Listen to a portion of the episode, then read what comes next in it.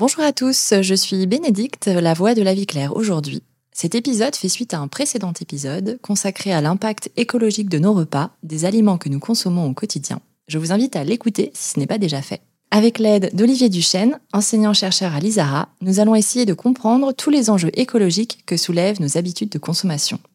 Aujourd'hui, passons à la pratique. Au programme, les conseils d'Olivier pour une alimentation aussi savoureuse que bonne pour la santé et pour la planète. C'est parti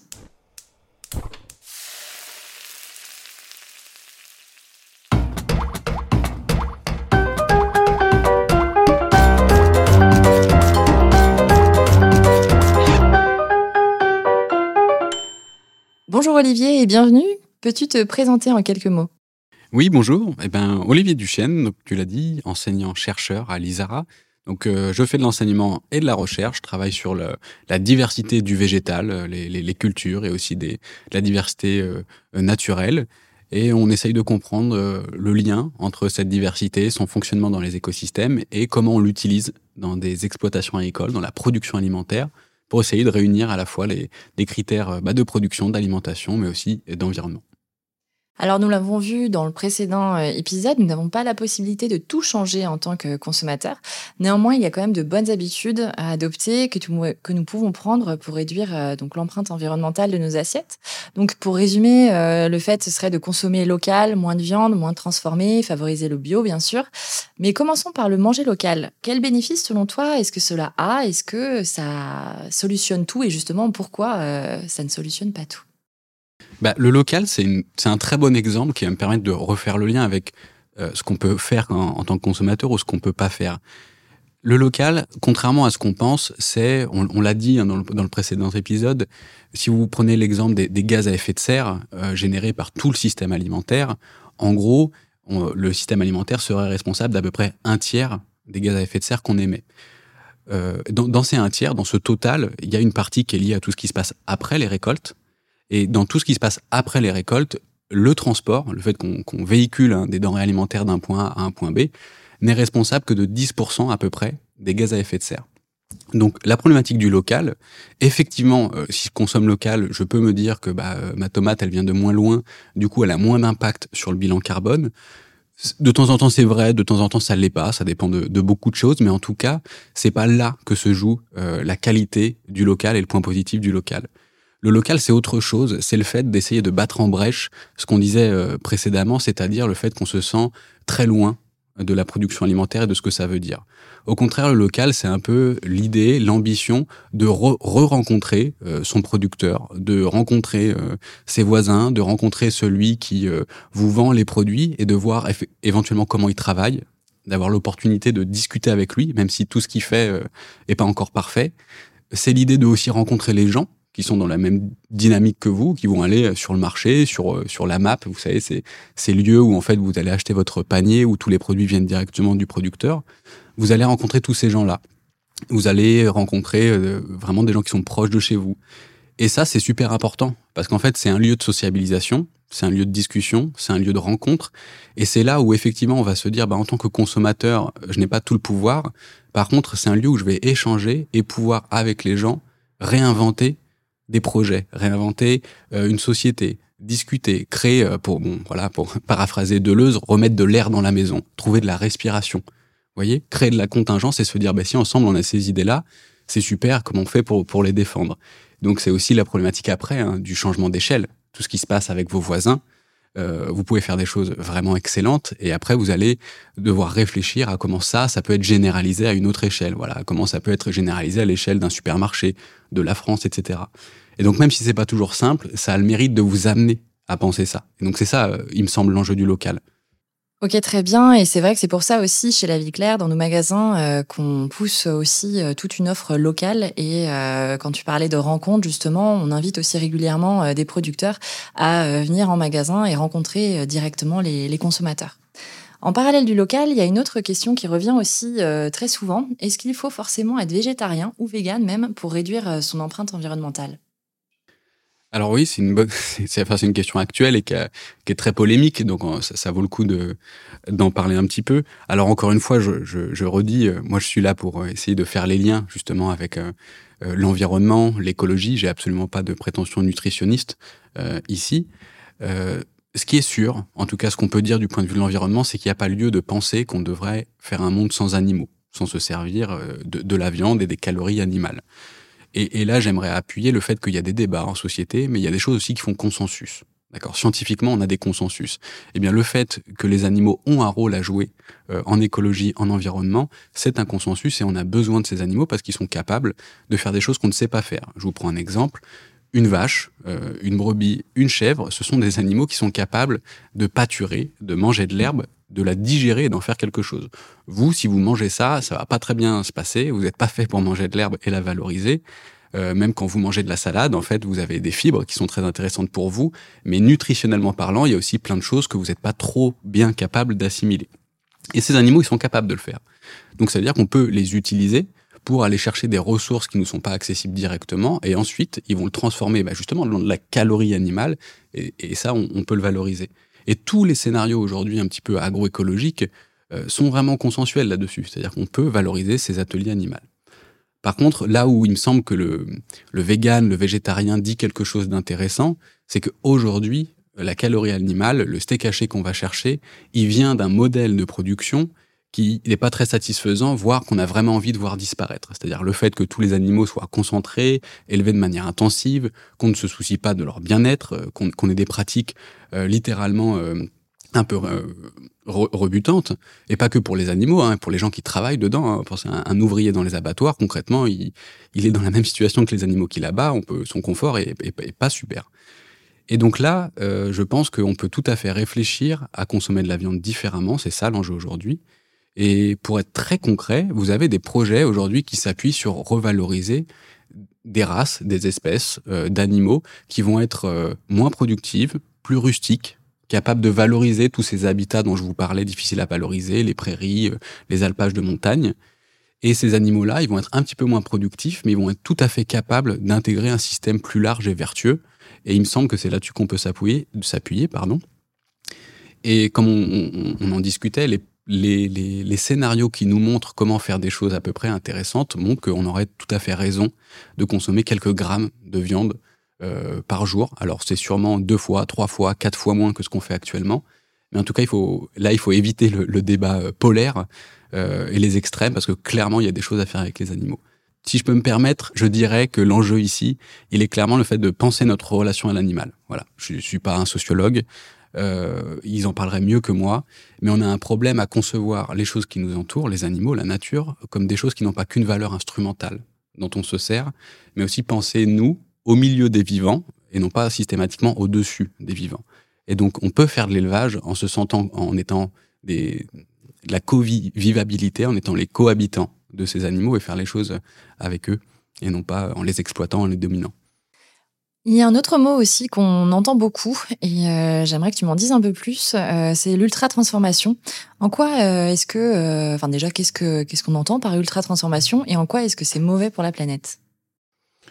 Alors l'ultra transformation, c'est bien sûr un sujet, à mon avis, très important pour les gens qui travaillent sur justement la science de l'alimentation, les aspects nutritifs, dont je ne pourrais pas tout à fait me, me prononcer, mais par contre, il y a effectivement aussi beaucoup de liens avec l'environnement, avec l'écologie. Dans le sens déjà, je voudrais expliquer ce que ça veut dire ultra transformé. La définition est un peu compliquée, c'est pas toujours très clair, mais c'est l'idée que plutôt d'avoir un produit brut, voilà, vous achetez un kilo de pommes de terre, ça c'est brut, d'accord? Globalement, ça sort du champ, euh, éventuellement ça a été euh, lavé, un petit peu voilà, mis dans une cagette, etc. Euh, les produits ultra transformés, c'est tout autre chose. C'est on va mettre énormément de process industriels derrière pour déstructurer le produit aller chercher les unités élémentaires de ce produit, par exemple la fécule de pomme de terre, si on prend l'exemple de, bah, la pomme de terre, l'amidon qu'il y a dedans, et se servir de cette petite unité pour construire d'autres produits. Des produits complètement architecturés, construits par le savoir-faire industriel. Donc ça, d'un point de vue nutritif, vous, vous ferez préciser par, par les experts, ça pose des soucis parce que on se rend compte qu'il y a un vrai sujet là-dessus. Et je vais vous prendre un exemple très concret. Si vous jouez avec des Legos, d'accord, admettons, vous avez des Legos, vous avez plein de petites briques. Et ces petites briques, elles sont dans, dans, dans une chambre au sol chez vous, et euh, votre gamin, il a fait avec ces briques un joli pont, une jolie maison. Donc toutes ces briques, elles ont de la valeur, elles ont construit quelque chose de sympa, qui est un, objet qu'on peut identifier, qui est, peut-être joli, qui est, on peut jouer avec, on peut faire plein de trucs. Si vous prenez toutes ces briques, que vous les enlevez une par une et que vous les mettez dans une petite boîte en vrac, vous avez toujours toutes les mêmes briques, mais vous avez perdu toute euh, la valeur de l'objet puisque, bah, enfin voilà, c'est plus un pont, c'est plus une maison, euh, ça, ça, ça a pas d'aspect, c'est pas joli. Bah, l'alimentation c'est pareil. Aujourd'hui, c'est un fond de recherche. On se rend compte que les aliments euh, que, que, produit en fait la, la, nature, elles ont une valeur qui dépasse les simples atomes et les molécules qui les composent. La structure même de l'aliment, comment c'est fait, comment c'est imbriqué, la taille des molécules, comment elles s'agencent, aurait une valeur nutritionnelle très importante. Et quand on déconstruit tout ça, potentiellement on perd quelque chose, même si on a toujours chaque atome. Et donc ça, du point de vue de l'environnement ou de l'écologie, si vous voulez, ça pose un problème aussi, parce que pour faire tout ce processus industriel qui, aboutit à quelque chose de très artificiel, eh ben ça demande énormément de gens, énormément de ressources. À chaque étape de la fabrication, il faut, il faut de la ressource. Voilà, il faut, consommer de l'énergie pour faire autre chose.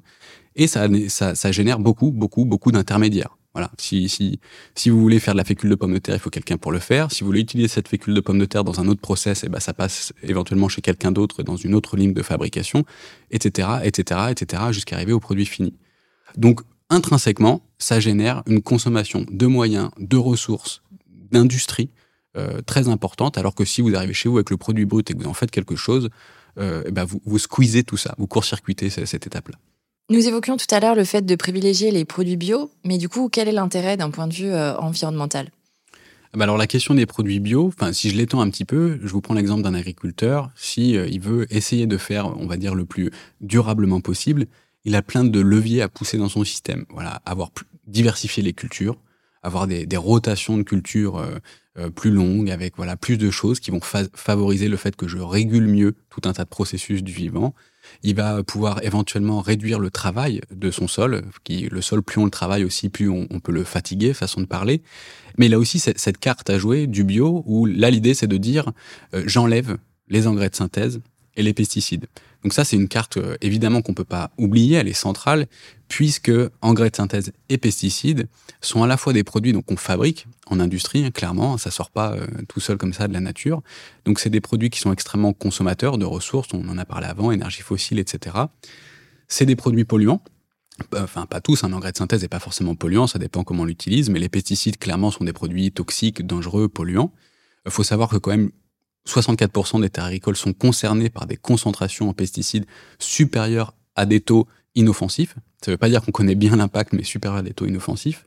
Et 31%, 31 de ces sols sont concernés par des impacts, euh, des concentrations, pardon, euh, avérées polluantes. Donc, ce, donc, avoir cette carte à jouer pour dire je sors euh, de cette logique-là, c'est éminemment euh, une bonne idée. Ça fait pas débat. Puis en plus, ces produits-là sont, sont aussi extrêmement chers. Et donc finalement, un agriculteur qui peut s'en passer, ça peut être aussi un levier euh, intéressant. Pour autant, il y a plein d'agriculteurs qui ont du mal à, passer cette étape-là. Alors, bon, il y a une question personnelle, hein, de conviction, d'idée, évidemment. Mais il y a aussi le fait que, bah, que quand je fais du bio, j'ai des rendements inférieurs, d'accord? Et donc, ça demande que je trouve quelqu'un, un marché, pour euh, avoir un bon prix et pouvoir vendre cette production à hauteur des efforts en fait que j'ai investis dans mon système, voyez? Et donc ça, bah ça, ça se réfléchit collectivement. Mais un agriculteur, effectivement, sur la question environnementale et pour nous, on a raison de ce point de vue-là d'avoir envie de, de, voir la bio et les produits bio euh, plus présents dans nos assiettes parce qu'il n'y a, pas, a pas de raison de vouloir une société avec des pesticides et des engrais de synthèse. Donc tu abordes euh, là une thématique importante hein, et ô combien d'actualité qui est le prix et le fait souvent que un des problèmes pointés du doigt quand on dit qu'il faut consommer bio, c'est souvent donc celui du prix. Quel est ton point de vue sur cette question assez touchy aujourd'hui du pouvoir d'achat? Bah, Je peux vous donner des, des, éléments de réponse. Alors bien sûr, je ne suis pas économiste, mais alors d'abord, euh, pourquoi c'est plus cher? On vient de le dire, il y, a, bon, il, y a plein de raisons derrière ça, mais d'abord parce qu'a priori, un agriculteur, par exemple, qui fait un blé bio versus un blé conventionnel, il va faire moins de rendement en général. Donc s'il fait moins de rendement, il faut continuer à être payé, et donc il faut que cette, euh, cette, sortie, ce, ce, cette tonne de blé vendu, elle soit un peu plus chère. Donc ça, c'est juste l'évidence. Euh, donc effectivement, ça peut générer des produits plus cher. Là où est le problème, à mon avis, si vous voulez, c'est que c'est le problème d'une hiérarchie dans les valeurs. C'est un problème de prioritisation de ce qui compte pour nous. Euh, évidemment, euh, on ne peut pas demander à quelqu'un qui a un pouvoir d'achat très faible ou qui euh, galère au quotidien d'aller se payer une alimentation plus chère. Ça, justement, c'est hors de question de culpabiliser quelqu'un pour ça. Par contre, vous pouvez tout à fait réfléchir au fait que tout ça est lié. On va pas faire euh, des, grands schémas économiques ici, mais pour me payer de l'alimentation bio, ça veut dire que globalement, j'ai un salaire suffisant, un pouvoir d'achat suffisant et que j'ai mis ces priorités dans mon agenda. Donc évidemment, la question du bio, c'est aussi une question de à quel point euh, la population les consommateurs sont dans une situation économique favorable et donc on a toutes les raisons de croire que tout ça va dans notre discussion à l'échelle du système et de comment on fait pour avoir finalement des gens qui sont capables de s'alimenter correctement. Et je ne pense pas que c'est le bio. Euh, il il faut pas il faut pas euh, culpabiliser le bio. Là, c'est plutôt justement la capacité à avoir un pouvoir d'achat et de à s'alimenter correctement. Premier élément de réponse. Deuxième élément de réponse, c'est, je vous le disais, ce système de valeurs. Moi, je pense que c'est pas l'objet ici, mais on pourrait tout à fait discuter du fait qu'au quotidien, vous êtes harcelé de messages subliminaux, de pubs qui font de vous euh, quelqu'un d'attentif au fait d'avoir euh, un outil pour briller en société, euh, un super téléphone portable, une super bagnole. Et donc ça, ça vous amène à, pour être reconnu, valorisé, à faire des choix dans votre budget qui sont pas forcément celui d'une alimentation extrêmement saine, locale, bio, enfin tout ce que vous voulez, qui va coûter un peu plus cher. Donc là, c'est aussi, euh, encore une fois, ces projets de société qu'il faut remettre en place pour, pour amener ces réflexions-là. Et, une autre piste que j'ai, que bien sûr, il y, a, il y, a, des gens plus compétents que moi pour la développer, c'est l'idée aussi d'une sécurité sociale alimentaire. Vous avez euh, aujourd'hui un système entier qui est mis en place pour faire que si vous n'avez pas la capacité à vous acheter des médicaments, malgré tout, vous avez à disposition euh, une carte vitale, une sécurité sociale qui fait que vous pouvez aller vous acheter un petit peu des médicaments quand vous êtes malade et que ça grève pas tout votre budget mensuel. Bah, on sait aussi que la santé, elle est liée à ce qu'on mange. Et donc, si vous êtes malade, c'est aussi euh, parce que vous avez mangé des choses pas forcément super saines. Et derrière, vous allez avoir besoin de médicaments. On fait des gros raccourcis, mais ce lien-là, il, reste vérifié et parfaitement valide. Donc, on peut tout à fait imaginer une société qui se donne les moyens de subventionner ou de rendre accessible par euh, un pouvoir général des aliments sains et qui soient vraiment euh, à disposition de tout le monde et où cet outil de sécurité sociale soit aussi sur les aliments et pas que sur les médicaments. Oui, d'ailleurs, ça me fait penser à une phrase qu'a citée notre fondateur chez La Vie Claire, Henri-Charles Lefroy. Donc, il disait Vous n'êtes pas malade, mais seulement affaibli par une alimentation de mauvaise qualité. Oui, bah, à mon tour, ça me fait penser, si tu veux, Là, tu parles de qualité, et je crois qu'il y a un sujet ici, c'est-à-dire que c'est pas que la qualité des aliments, mais globalement, il faut arrêter de penser purement quantitatif. Aujourd'hui, personne, une personne euh, un peu qui a du bon sens, serait capable de dire il faut euh, produire beaucoup moins et être pas capable de nourrir tout le monde. Tout le monde sait qu'il faut nourrir tout le monde et qu'il faut avoir de la quantité. Mais euh, l'enjeu, si vous prenez aujourd'hui la sous-nutrition, hein, donc pas que la malnutrition, mais juste la sous-nutrition, les gens qui n'ont pas accès suffisamment à la nourriture, c'est absolument pas, aujourd'hui, c'est vérifié, validé, un problème de quantité. C'est un problème d'accès à cette nourriture. Est-ce qu'ils peuvent la payer? Est-ce qu'elle est disponible dans leur pays? Etc. etc. Donc tous les arguments qui tournent autour de mais c'est insupportable, vos idées, on va produire moins, euh, ça va être la famine. Aujourd'hui, euh, je crois qu'on a suffisamment de crises là qui viennent de nous traverser, qui régénèrent des émeutes de la faim, alors que de l'alimentation, il y en a. Donc ça, je pense qu'il faut sortir de ça et penser effectivement cette qualité et la capacité d'avoir juste accès à l'alimentation, c'est primordial. Pour une dernière question, j'aimerais euh, qu'on se rapproche d'un concept et de quelque chose qu'on dit beaucoup, qu'on emploie beaucoup couramment, on va dire, sur la diversification alimentaire. Donc c'est quelque chose qu'on a pas mal abordé sur l'aspect plutôt nutritionnel avec euh, Marion Pézard, notamment dans des précédents épisodes, mais euh, plutôt maintenant sur un côté environnemental. Qu'est-ce que tu peux nous dire sur cette diversification alimentaire? Eh ben, la diversification, c'est euh, pour un agriculteur, il y en a beaucoup qui, qui parlent du retour à l'agronomie. Sous-entendu, en fait, un agriculteur, on disait tout à l'heure, euh, la nourriture mondiale, c'est essentiellement du maïs, euh, du riz et du blé. Donc, un agriculteur, forcément, s'il fait du blé sur du blé sur du blé sur du blé, évidemment, il y en a plus beaucoup qui font ça, et c'est pas aussi caricatural, mais il a tout un tas de soucis, c'est qu'il a simplifié à l'extrême son système et que du coup tous les pathogènes, toutes les maladies, tous les, on va, on va appeler ça comme ça, déséquilibres euh, naturels s'installent dans ce, dans, ce schéma très simpliste, très industriel et qui permet pas de prendre en compte la diversité et les interactions du vivant.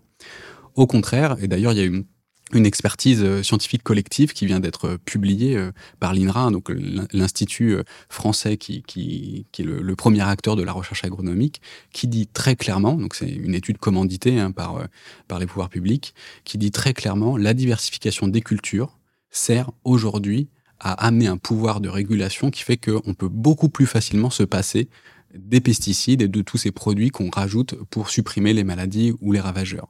Donc qu'est-ce que ça veut dire? Parce que diversification des cultures, j'imagine que c'est pas forcément limpide pour tout le monde. Ça veut dire que plutôt que faire que du blé ou du maïs, je vais rajouter plein de choses. C'est pas que rajouter des cultures. Euh, je peux rajouter euh, du seigle, du tournesol, de l'avoine. Enfin, bon, la, la, liste peut être très longue. Mais surtout, c'est aussi rajouter le fait qu'entre deux cultures, je vais me servir de, de couverts végétaux. C'est-à-dire plutôt que d'avoir des sols nus, je vais mettre des couverts végétaux. Ça peut vouloir dire que euh, je fais de l'agroforesterie. Plutôt que de n'avoir que des cultures annuelles, herbacées comme le blé, euh, j'utilise aussi les arbres dans mon système. Donc c'est tout un tas de leviers où dans mon système, tout d'un coup, il y a beaucoup plus de végétaux et différents qui font que euh, c'est un schéma très simpliste, mais les interactions du vivant se passent mieux et les choses sont moins dominantes, problématiques et les, les maladies moins sévères, moins intenses. Ça pose tout un tas d'autres questions. Derrière, il faut valoriser ça, il faut que ces pratiques-là soient rémunérées, payées, parce que forcément, quand je fais je sais pas, euh, du petit épeautre qui va sortir, euh, qui va sortir 10 fois, 9 mois, 8 fois, 7 fois moins de rendement que le blé, bah, il faut trouver un système qui permet que l'agriculteur se soit viable pour lui de le faire. Mais en tant que bénéfice et qualité sur le fait que le vivant se porte mieux, même si c'est un peu raccourci de le dire comme ça, c'est une certitude et donc il faut encourager nos producteurs à diversifier effectivement le monde végétal qui les entoure. Et donc, euh, en suivant euh, ce raisonnement, en tant que consommateur, on a donc tout intérêt à diversifier euh, le contenu de son assiette. Oui, oui, oui, parce que ça nous permet en fait de nous, encore une fois, hein, pour le consommateur, c'est une question de se ressentir lié à tout ce qui s'est passé avant lui. Voilà, de faire partie d'un système. Et d'une certaine manière, c'est aussi une manière de penser un monde euh, qui n'est pas que à vendre, mais un monde à vivre. Eh ben, merci beaucoup, Olivier. On va rester sur, euh, sur cette phrase-là. Euh, merci pour ces deux échanges et deux podcasts vraiment très riches qui nous permettent d'y voir plus clair donc, concernant notre alimentation et son impact sur l'environnement. Merci à Hélène, notre responsable RSE chez La Vie Claire, que vous n'avez pas forcément entendu, mais qui a travaillé main dans la main avec Olivier pour vous proposer ce podcast. Merci à vous, auditeurs, pour votre écoute et je vous invite à nous pour un prochain épisode de Qu'est-ce qu'on mange afin d'aborder ensemble des questions autour de notre alimentation. Merci encore et à bientôt Olivier. À bientôt, merci.